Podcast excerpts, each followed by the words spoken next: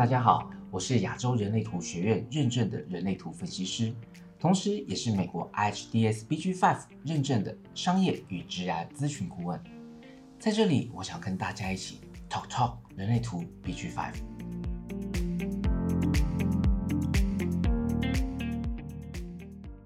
今天是我们第一季的最后一集的内容，主要跟大家聊的是面对二零二七年整体世界与商业格局变化的八个面相。但是在正式进入今天的内容之前，我想先回答一个朋友的问题。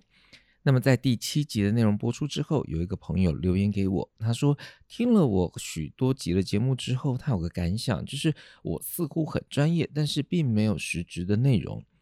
那么好像就是一个卖课程的频道。那其实那天我在后台的部分，我有回复这位朋友，但是我还是想要借这个最后一集的节目的一刚开始做一个公开的回答。首先，我非常感谢任何人给我的留言跟意见啊，因为这可以让我觉得，呃，我的听众呢不会只是后台的数字哦，而是一个非常真真切切的有人在收听以及互动。那也可能是我一刚开始的时候，并没有把这个节目的想法说得很清楚，所以造成了一些其他的误会。其实这个节目一刚开始的起心动念，就是把人类图跟 BG Five 做一个介绍跟说明。毕竟这几年，其实 Joyce 老师在台湾推广人类图呢，其实推广的有声有色。如果假如大家都有注意到的话，其实每周一跟周二的晚上，Joyce 老师跟 John 老师，不管是透过 Clubhouse 或者是其他平台，总是邀请许多的人来针对不同的主题一起公开来聊聊人类图。所以从一刚开始的时候，其实这一季的内容的设定，我就没有打算刻意去讲一些人类图的干货。我其实更多的就只是想要去用大概十分钟左右的时间，从不同的面向来去介绍一下 BG Five 跟人类图之间的差异。毕竟，其实当时我要学 BG Five 之前呢，其实我也一直在研究这两者之间的差异性为何。所以，这可能是我一刚开始设定这一季的核心主题。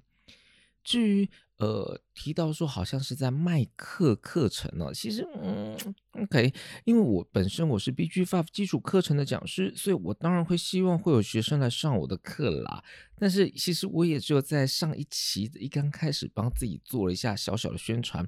不过因为这个朋友的建议，我自己也在想哦，那么我第二季的内容应该从哪个面向来做切入？毕竟每一集大概十分钟左右的时间。我不可能讲太过于深入，再加上人类图与 BG Five 差异性，我其实也讲的差不多了，所以呢，我比较伤脑筋的会是在第二季的内容的走向，所以可能也让我多一点的时间再来思考一下。回答这个朋友的问题呢，接下来就让我们在二零二一年的年尾聊一下，面对二零二七年整体世界。与商业格局变化的八个面向究竟是什么？对于人类图有简单认识的朋友们，大概都知道什么是为什么是二零二七年。那么对于那些可能不是很清楚人类图的人呢，我大概简单说个两句哦。其实，在人类图当中哦，冥王星它代表的是一种真实与转化，它也是为了事情带来所谓的终止以及新的开端。由于人类图所提到的九大能量中心，那也就是我们 BG Five 所提到的能量运作机制，是在一七八一年的时候从四十一号闸门开始启动。那么，二零二七年呢，刚好就是这个冥王星的一个周期的结束，同时也进入了另外一个新的世界的开始。所以，就是为什么有学过人类图的人呢，会一直在说二零二七年会进入到了一个新的世纪的一个原因。而从另外一个层面呢，在二零二七年之前的四百多年之间，其实我们人类是未处在一个所谓的计划的时代。但是在二零二七年之后呢，我们将会进入到所谓的个体时代。正因为这个阶段的我们就处在这两个时代的过渡期，所以我们会感受到从计划转变到个体之间的能量频率的变化。所以这是一个最核心的过渡阶段。因此，我们也希望能够在二零二一的年底，也就是二零二二年的一刚开始的时候，还是跟大家提醒一下，在这个过渡的当中，我们会发现哪一些的讯息，会有哪一些的变化。所以呢，我们会从八个方面，OK，我们从八个面方面来看整体世界跟商业格局的一个变化。那么首先呢，我们先来看一下，就是我们现在所处的时代的本身，我们来做一个比较深入。的了解，首先我们要先了解一下我们现在所处的时代为何，然后来了解一下现在跟未来的最核心的差异。那么刚前面所提到的，就是我们其实在二零二七年之前，我们是在一个所谓的计划的时代。在二零二七年之后呢，为是个体时代。那计划时代跟个体时代有什么最大的差别呢？其实，在计划时代时候，其实所有东西都是要求去从计划开始，所以我们会看到很多类似像是合同。合约形式，而且我们会用大型的一个机构、大型的社群，你可以发现到大家所更集中的就是在于系统的威力，而且会去信赖所谓的权威。未来的个体时代，它更多的是属于个体型的，它是属于自我激励的，它属于是每个人在追求他精神上的丰盛，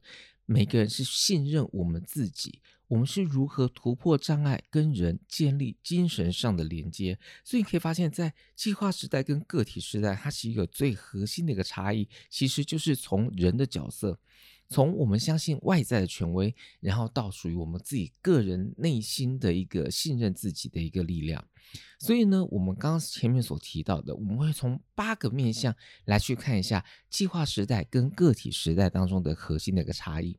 首先，第一个，我们来看的是整体的运作方式。在计划时代，就是刚刚前面所提到的，其实更多的是跟权威有关系，所以鼓励大家是信任外在权威。所以你可以知道，当时呃，在这个时代当中，最主要的谈的都是父权或者是母权。谈的都是母亲或者是父亲，但是在个体时代的时候，你会发现，其实所谓的这个阶层并没有这么大的一个呃绝对性的一个区分。其实每一个人都是属于个体，所以每个人都是相信自己的内在权威，透过物质找到灵性的可能性，来达到精神上的自给自足。OK，所以这是一个在整个运作当中，计划时代跟个体时代的一个很大的差异性。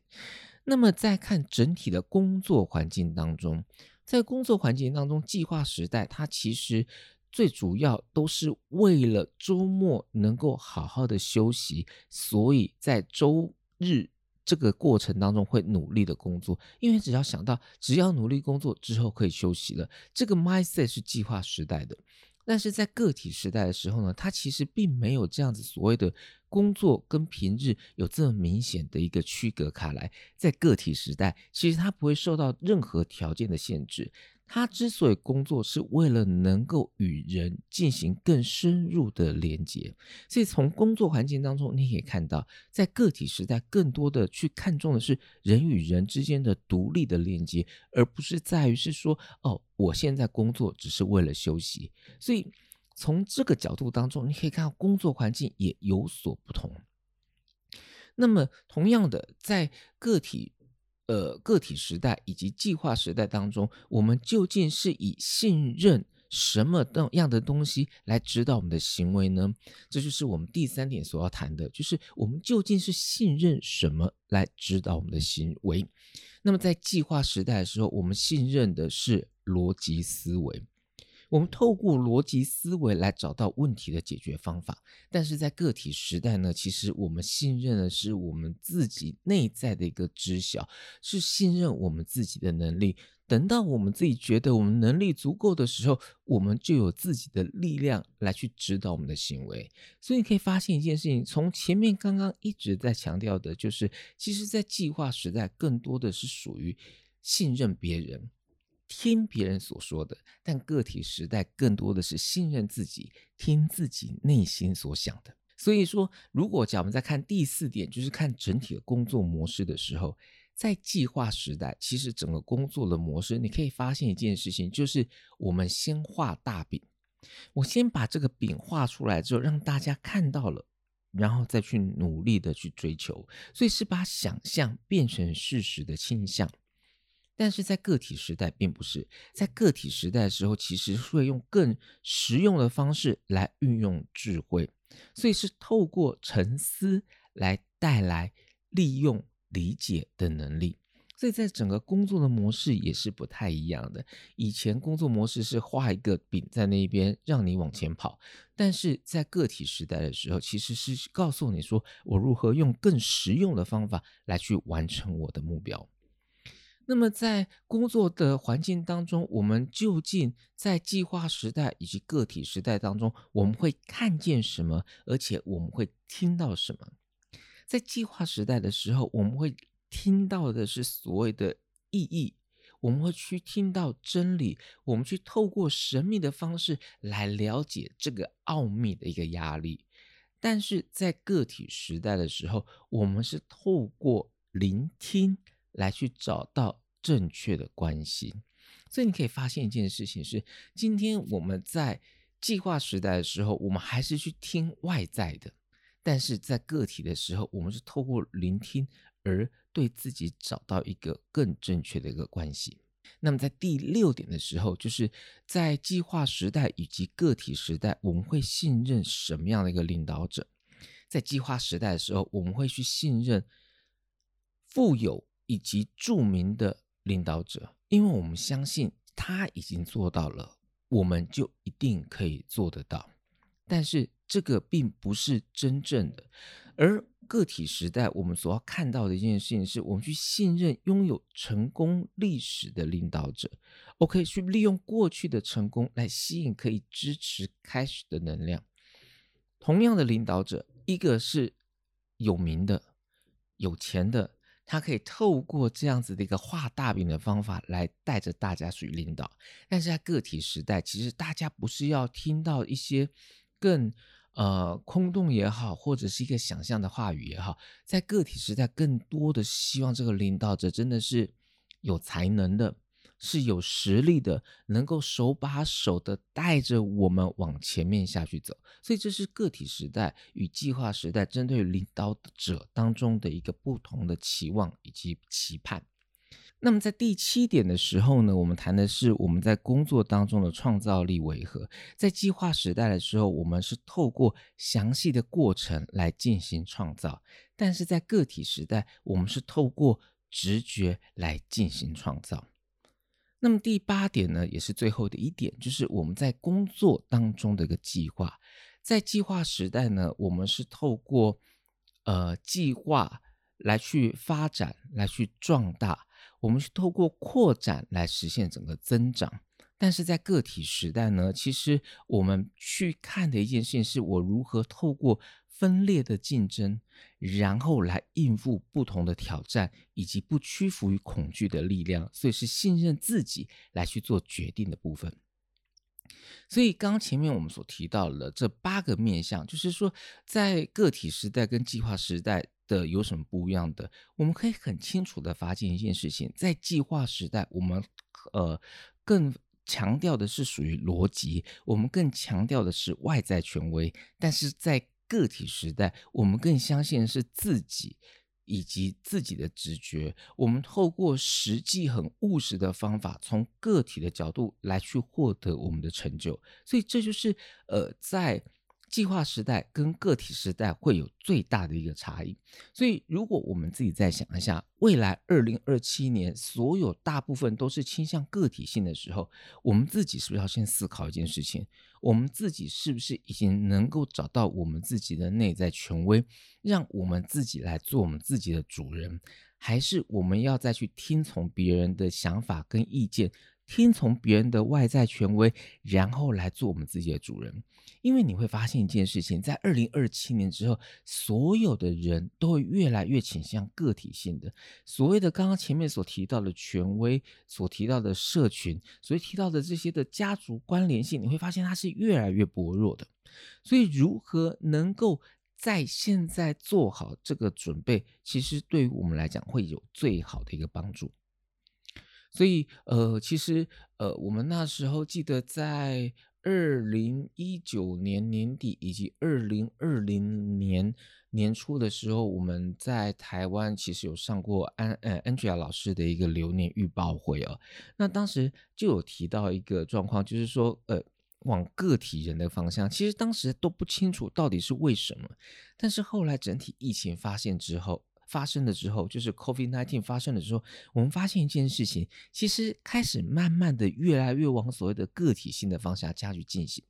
你可以想哦，以前很少所谓的网课，或者是以前很少所谓的呃透过电话视讯的方法来去进行工作，但是在经过 COVID 之后呢，你可以发现每个人的工作都已经改变了，原本是非常的所谓的 top down。就是从上到下权威的一个管理方式，后来现在也都慢慢的改成了都是属于个体的。你也可以发现很多的公司小商号慢慢的收起来，而都是从个体的经营环境来开始进行。所以你会发现一件事情，其实我们好像已经在开始慢慢的往那个方向前进了。所以如何能够在这个时间当中，在这个过渡的阶段当中，让我们赶快学习。独立应对挑战之后，我们才有可能才有这个能力来信任自己，而不会陷入到这个整体的恐慌。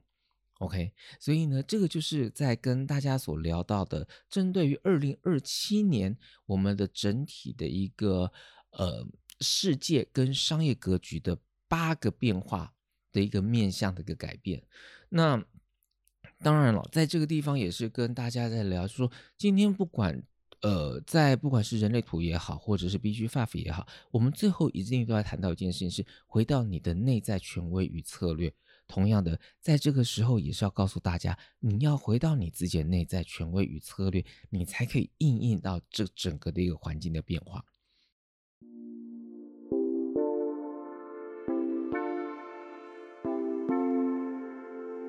好了，以上就是本周的内容，也是我们这一季的最后一集。接下来，让我们稍微休息一下，我会开始准备第二季的 Talk Talk 人类图 BG Five。那也欢迎大家提前订阅收听，当然也可以加入我 Facebook 的粉丝专业以及我不太更新的微信公众号。我们下次再见喽。